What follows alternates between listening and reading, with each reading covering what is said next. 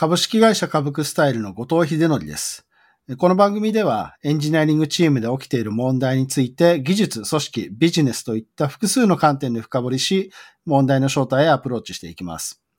今回のテーマは、スタートアップの CXO が役割を持ちすぎる問題です。えー、まあ実はあの、このポッドキャストの、えいくつかの回で、えーまあ CTO だったりが、まあ積極的にいろんな役割を持ちましょうだとか、まあそういうポジティブな話をあのしてきたと思っておりますが、えーまあ今回、えー私自身の現状が、あまあそのようなこういろんな役割を積極的に取ってきた結果、どうなっているのか、みたいなところを、えー皆さんに、えーシェアしたいなと思っております。エンジニアリングマネージャーの問題集。今日はですね、私自身の、あの、現在の仕事ですとか、まあそこで、あの、考えてることとか悩みとか、ちょっとそのあたりを、あの、皆さんにシェアしたいなという感じでお話ししようと思っています。で、私自身、あの、今、株クスタイルという会社で、えっと、役割として、えー COO 兼 CTO という、まあ、肩書きというんですかね。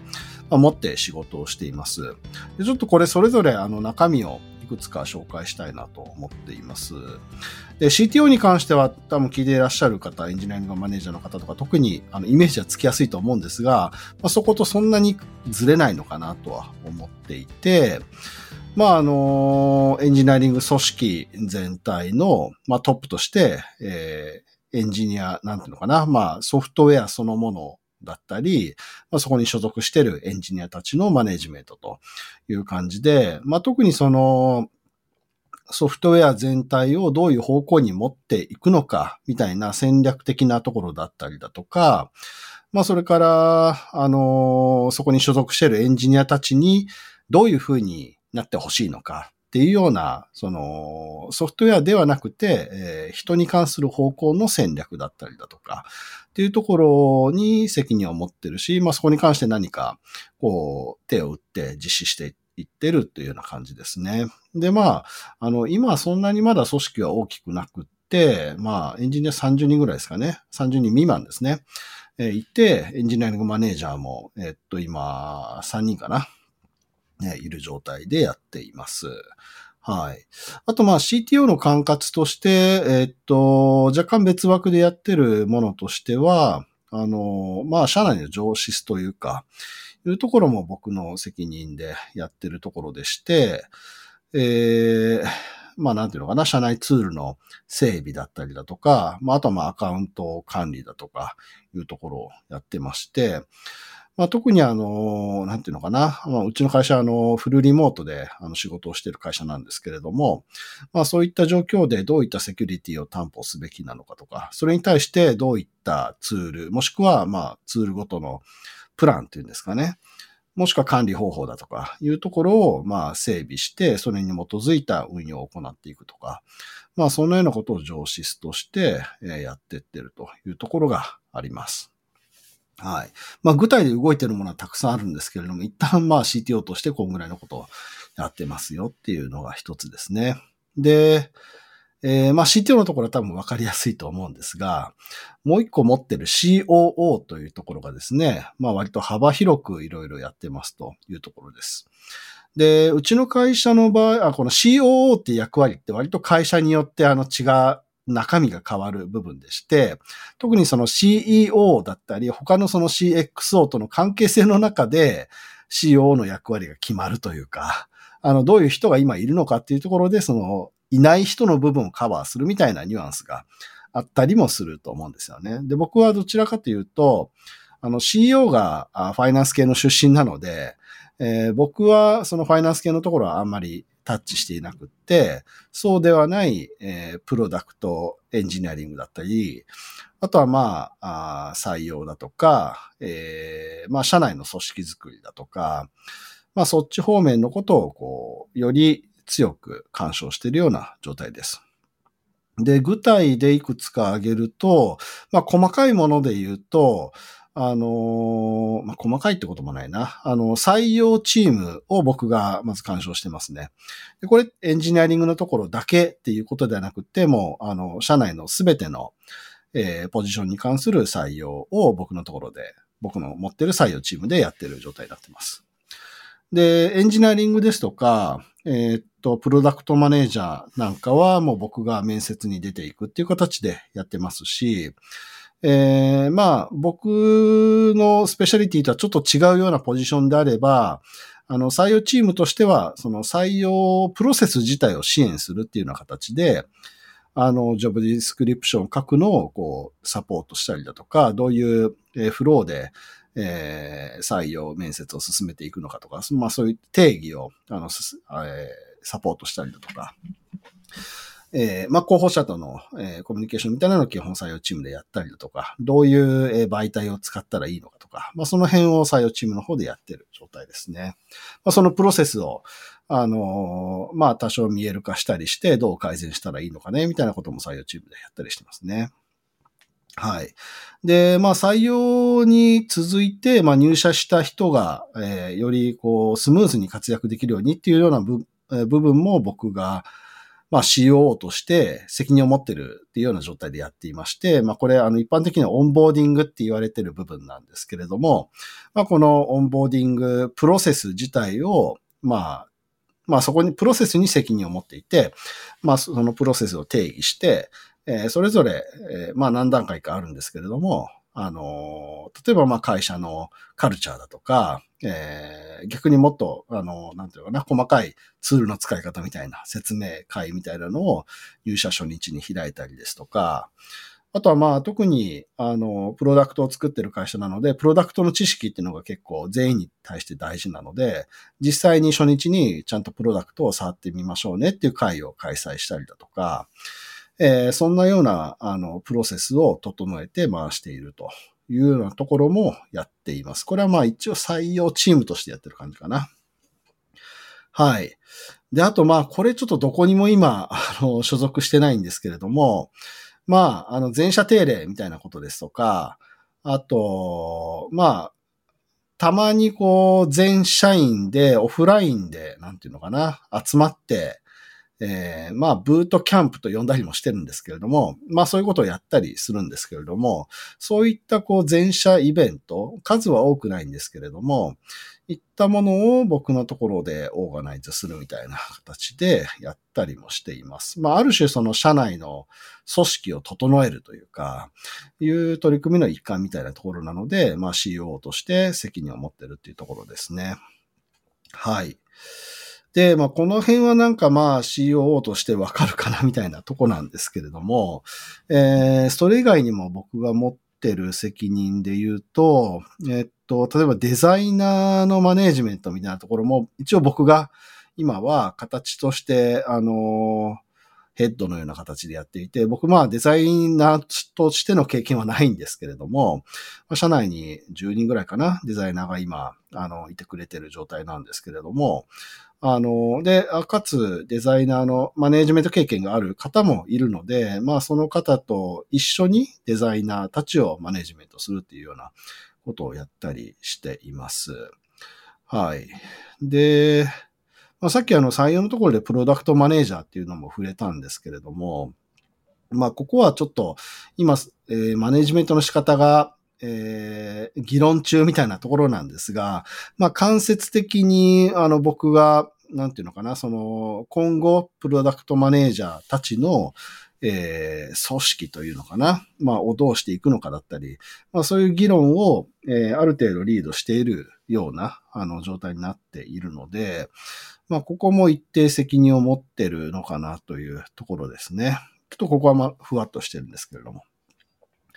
なので、えっと、社内のなんかそのプロダクト開発に関しては、実は僕以外の執行役員が、まあ、ちょっとこう責任を分割した形で、えー、まあ事業の長としてリードしている状態なんですけれども、そのプロダクト開発をこう横からサポートするような形でエンジニアリングだったり、デザイナーだったり、えー、プロダクトマネージャーだったりっていうところを、なんかこう、どういうふうに動いたらいいのっていうところを整えるみたいな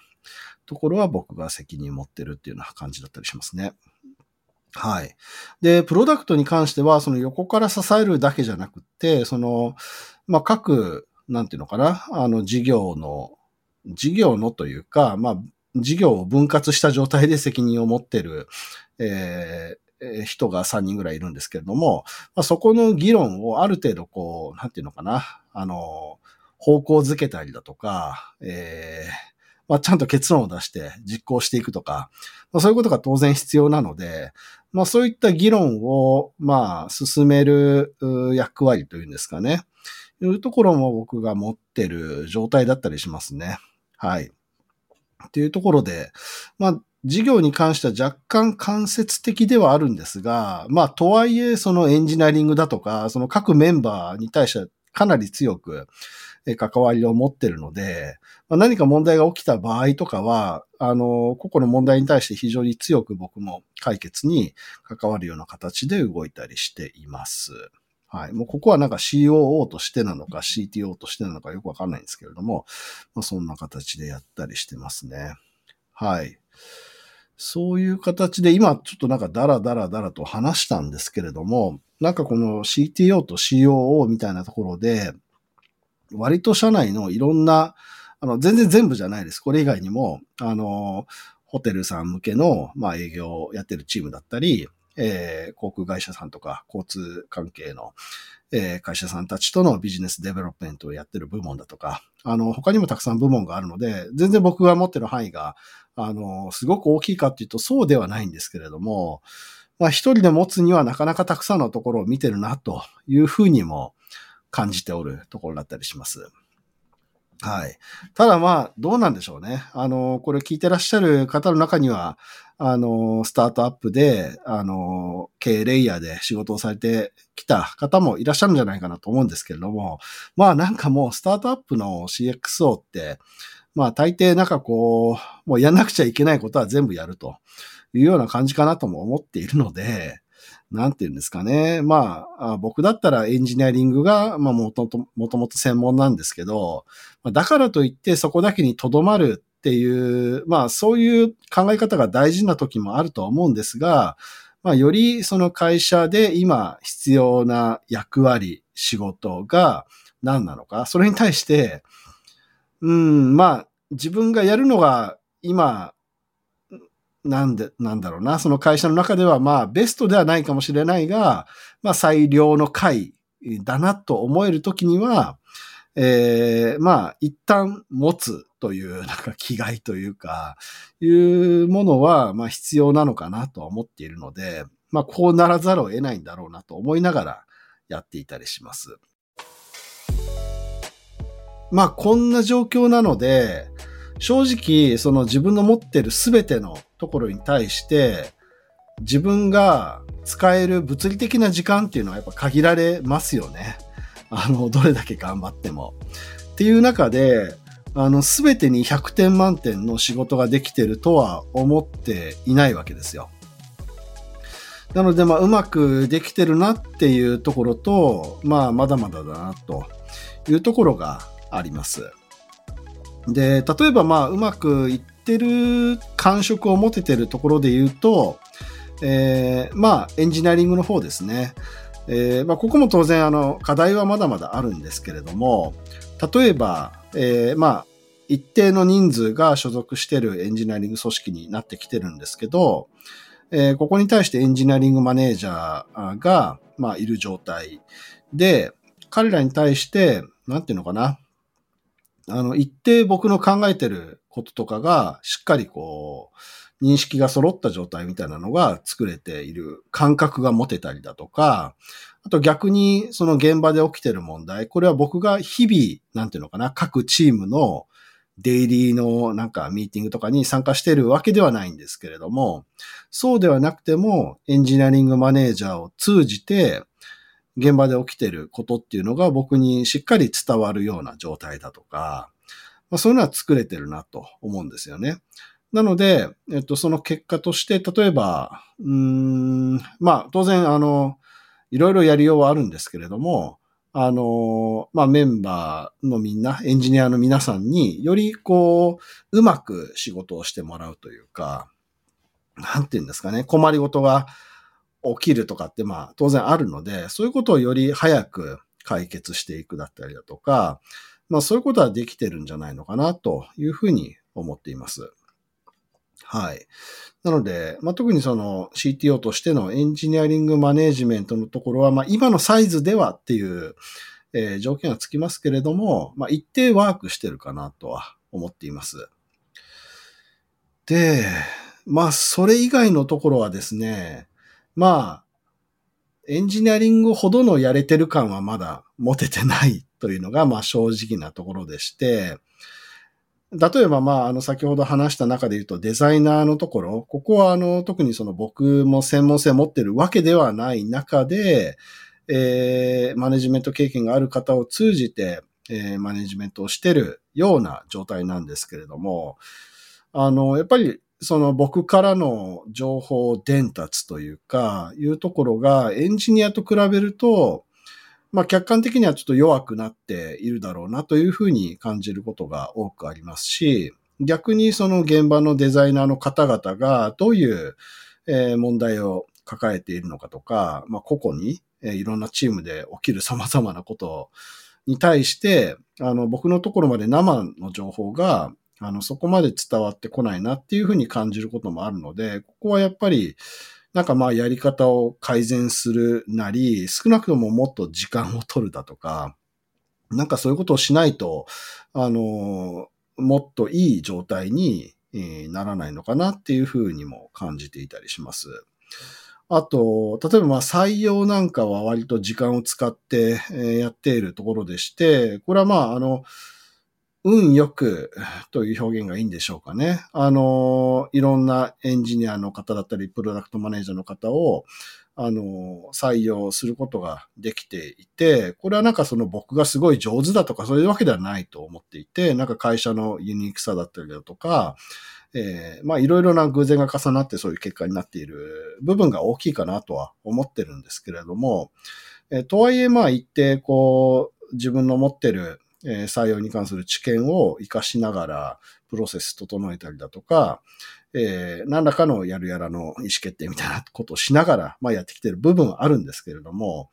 まあとはいえまだまだなんていうんですかね、あの、改善しなきゃいけないところっていうのは、あの、たくさん見えていて、まあ、効率化っていう観点でもそうだし、まあ、採用、まあ、面接というんですかね、選考のクオリティっていうんですかね。まあ、こういったところも、あの、見直すべき点は、まあ、多々あるので、こう、よりそういうところに力を使わないと、えー、今後、あのもっとたくさん採用していくみたいなフェーズになった時には回らなくなるだろうなっていうのが見えているだとか、いうところもあったりして、で、まあそういうところで言うと僕がじゃあ全部リードしながらやっていくのかっていうとなかなかそこも難しいので、あの、エンジニアリングのところで言うと、エンジニアリングマネージャーがいて、なんかマネージャーを通じて動くみたいな形ができてますが、採用のところは、残念ながらまだそういう状態になっていないので、ちょっとそういう、なんていうんですかね、あの、僕以外の人に渡しながら、なんかこう、問題を解決していくっていうところが、まあ必要な領域だろうなっていうふうにも思ったりしますね。で、あと、まあその一番、まあなんといってもそのプロダクトを作って、えー、サービスを運営してる会社なので、まあそこが本丸じゃないですか。で、ここのプロダクトのところっていうのが、なんかそのエンジニアたちのスキルが高ければいいプロダクトができるかっていうと、そういうことじゃなくって、やっぱり何を作るのか、もしくは何をじゃあ作らないのかだったりだとか、その何を作るかっていうことを決めるための情報をどういうふうに集めてくるのか。これは、えっと、自社内で、えー、集めてるデータだったりだとか、まあ、市場のリサーチだったり、えー、いろいろなところからのインタビューの、こう、個々のユーザーさんの声だったりとか、まあ、そういうところから判断するみたいなところがあるんですけれども、まあ、このあたりは、なかなかこう、なんていうんですかね。おそらく今のサービス規模に対して、えー、かけられている時間っていうのは、相対的にそこまであの増やせていないのかなというふうに思っているので、もう少しおそらくここに投資をする、あの、まあ、お金と時間を使うっていうことが必要なんじゃないのかなっていうふうに思いつつも、えー、じゃあどういうふう、なんか僕の一声でそれやりましょうみたいにできるわけでもないので、あの、なんか僕一人がなんか決定権を全て持ってるみたいな会社ではもうないので、特にプロダクトのところは、えっと、何度かお話ししているように、えー、事業に対して、まあ3人ぐらいの人が、えー、ちょっとこう分割して責任を持ってるみたいな形で運営しているので、まあそこの会議と、会議体っていうのかな。でもって、えー、何をやるのかを決めるという形をとっているので、その中で何らかの適切な、えー、理由、まあもしくは、まず問題があり、その問題に対して、まあ何が必要でっていうところをあの提案して、えー、まあ意思決定、合意を取って実行していくみたいな ところが必要なので、まあそういうところまでまあアクションできてないっていうところもあったりするんですよね。で、まあアクションしようと思えばまあできるんでしょうけれども、結局それって、えー、なんていうのかな。おそらく僕自身が、えー、時間を使って手を動かして、そういったものを準備して、えー、いや、そこに提案する。もしくは、その提案するだけでいいわけではなく、提案した後に、えー、じゃあ、どういう人たちでそれをやっていくのっていうところにも、ある程度の、なんていうのかな、こう、フィージビリティっていうんですかね。あの、目処をつけておかないと、全然できない計画が、あの、通るわけではないので、そういったところの調整だったりだとか、目星もつけながら、あの、提案していくみたいなことが必要なんですけれども、なかなかそういうところができてなかったりするんですよね。なので、プロダクトのところは、まあ、もうちょっと僕自身、あの、力を使わないといけないなと思ってるところではあるんですけれども、なんかもう言い訳みたいになっちゃって聞いてる人もなんか、なんだかなって思うかもしれないんですが、いまいち時間使えてないんですよね。はい。っていうところで、あの、なんかその、僕がたくさん持ってるっていうのは全然なんかこう、まあ自慢でも何でもないというか、あの、状況的にもやらざるを得なくて、そうやってるんですけれども、その結果として、やっぱりうまくやれてないところが、あの、結構出てきたなというふうに今感じていて、まあ、なんていうのかな。まあそういう悩みをまず皆さんにシェアしたいなという感じなんです。はい。で、じゃあ、どうすればいいのみたいなところですよね。あ、その話に行く前に、あれですね、一個話し忘れてたことがあって、まあいっぱいこう、役割というか、あの、干渉領域っていうんですかね。持ちながらも、なんかまあ、全部がボロボロとかではないとは思っていて、一定こう回るところは回ってんですよ。これはその僕が素晴らしいみたいなことではなくて、まあ一定その現場の人たちが、あの、これまでの延長線上だったりだとか、あの、彼らの判断の中で、あの、動けてるみたいなところがベースにあるので、まあそういうところに助けられながら、えー、こう、一定まあ回ってるという状態はあると思っているし、あとまあ、それぞれ持ってる領域に関して、現場だったりだとか、他の執行役員だったりだとか、まあいろんなところから質問だったり、要望だったりだとか、まあいろんなものが僕のところにね、クレームとかね、飛んでくると。いうことがあるんですけれども、まあ一定そういうものに関して、あの、僕の中では大抵もう何らかの答えを持っているものがほとんどで、あの、すぐに、いや、それはこういうふうに考えているので大丈夫ですとか、こういうふうに対応しようと思ってますとか、あの、一定のこうプランを示すことができるだったりとか、あまあ、そこは、あの、実はこういう問題が別にあって、そこから生じてることなので、あの、そこ、あの、言われてきたこと自体が問題でないだとか、ちょっと全部、あの具体じゃなくて申し訳ないんですけれども、なんかそんな感じでですね、裁くことはできる状態には慣れているんですね。で、ここはもしかすると、なんかその、たくさん役割を持つ中で、えー、行って裁いていくっていう時には、なんか必要な仕事の仕方というか、あの、備えというか、いう部分なのかもしれないので、もしかすると皆さんの参考になるかもしれないんですが、ただ具体の方法っていうのはなくって、やってることとしては、まあ、問題の本質は何なのかだったり、それを、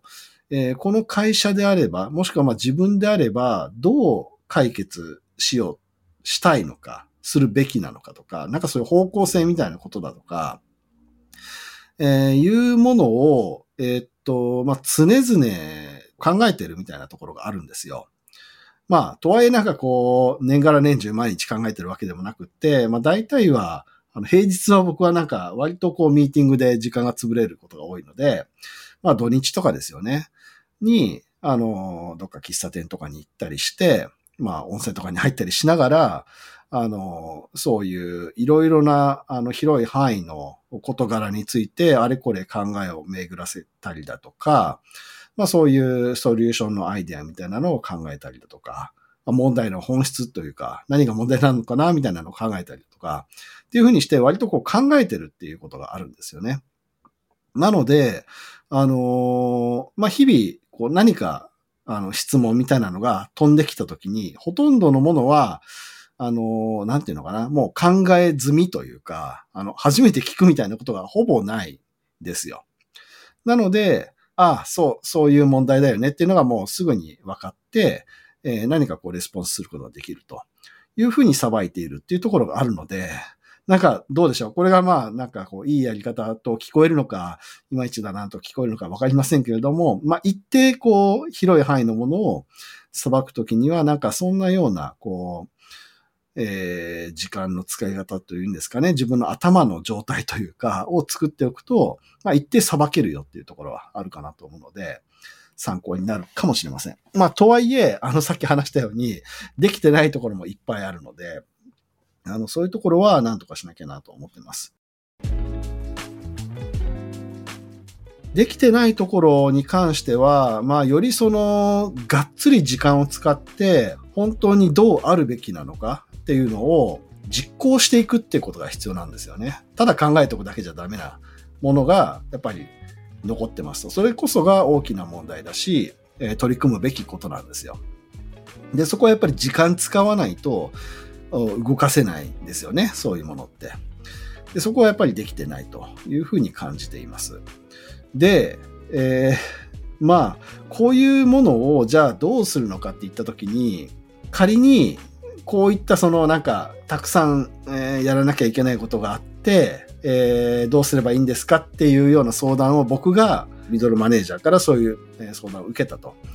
したら、あ大抵僕からするアドバイスは何かやらないことを決めましょうっていうアドバイスをすると思うんですよね。まあ、これってもうほぼほぼベストプラクティスというか、まあ、まずはやらないことを決めるところからスタートしましょうっていうのがもう上等句みたいになってると思うので、まあ皆さんもそういう策を取ると思うんですが、一方で、これ、これを自分に当てはめたらどうかって考えると、捨てれるものってやっぱりなんかなさそうなんですよね。あの、はい。現場の仕事の中では、僕から見ると捨てれるものはある気がするんだけれども、なんか、じゃあ CXO が持ってる役割って、僕が捨てたら誰がやるの？みたいな。でも誰かやらなくちゃいけないよねっていうので、結局、誰かがやるんでしょってなって、他にやる人がいなければ僕はやるしかないと。みたいな類の責任を持ってると思っているので、捨てれないんですよね。はい。まずこれが一番の悩みです。捨てれないというところ。まあ、それでも捨てる方法はあると思うので、思うんですけれども、僕は今どれを捨てればいいかわからないので、えー、もし、あの、いや、これ、こうやったら捨てれるよみたいな、いいアドバイスをお持ちの方がいらっしゃれば、ツイッターとかで教えていただけると非常に僕が喜びます。で、まあ、それ以外のオーソドックスな方法で言うと、まあ、捨てないにせよ、自分ではやらないっていうことですね。つまり、えー、誰か他の人に、えー、やってもらう。まあ、異常するというか、あいうようなのが、まあ、これもよくある解決方法ですと。で、まあこれをやらなきゃいかんのだろうなと思っています。はい。まあとはいえな、なんですかね。あの、バンバン採用してそういういい人がどんどん来てくれればいいんですけれども、まあそういうのってなかなか難しいので、あの、すぐには進みませんと。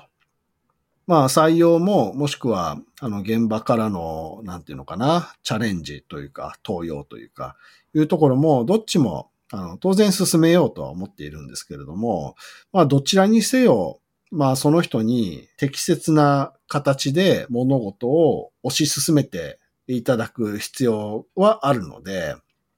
まあエンジニアリングのところで一定できているのと同じように、役割を渡すにしても、まあ僕であればどういう未来に向かわせたいのかっていうようなビジョンだったり思いだとか、まあそういうものをきちんと伝えたりしつつ、まあ権限だとかをちゃんと渡して進めてもらうっていう状態が作れると、まあ、僕はなんだろう、説明責任みたいなものは依然として持つ必要はあるけれども、実行の部分は、えー、まあ、手を離してもいい状態が作れるんじゃないのかなと思っているので、まあこれはもう完全に一般論なんですが、まあそういう解決策を、まあ、ちゃんと、えー、取っていくっていうことが必要なのかなっていうところです。というわけであ、もしかするとなんかちょっと歯切れの悪い回になっちゃったのかなとも思いつつも、まあいろいろちょっとリアルな僕自身の今の、あの、課題というか、あの悩みというか、いうところを、あの、皆さんにシェアできたのかなと。まあそこからなんかすごい学びがあるっていうようなものでもないかもしれませんが、あの、まあ、あの、普段なんか偉そうに喋ってるような感じでも、あの、結構現場ではいろんな問題を抱えてるんだよというところで、なんかこう、皆さんとの一体感みたいなのが、あの、生まれたらいいなというふうにも思っています。さて、この番組では感想や質問、リクエストなどお待ちしております。番組詳細欄にあるリンクよりお気軽にご投稿ください。えツイッターではハッシュタグ EM 問題集をつけてツイートしてください。EM はアルファベット、問題集は漢字でお願いします。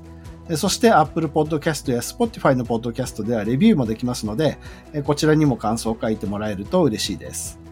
お相手は株式会社株クスタイル COO 兼 CTO の後藤秀則でした。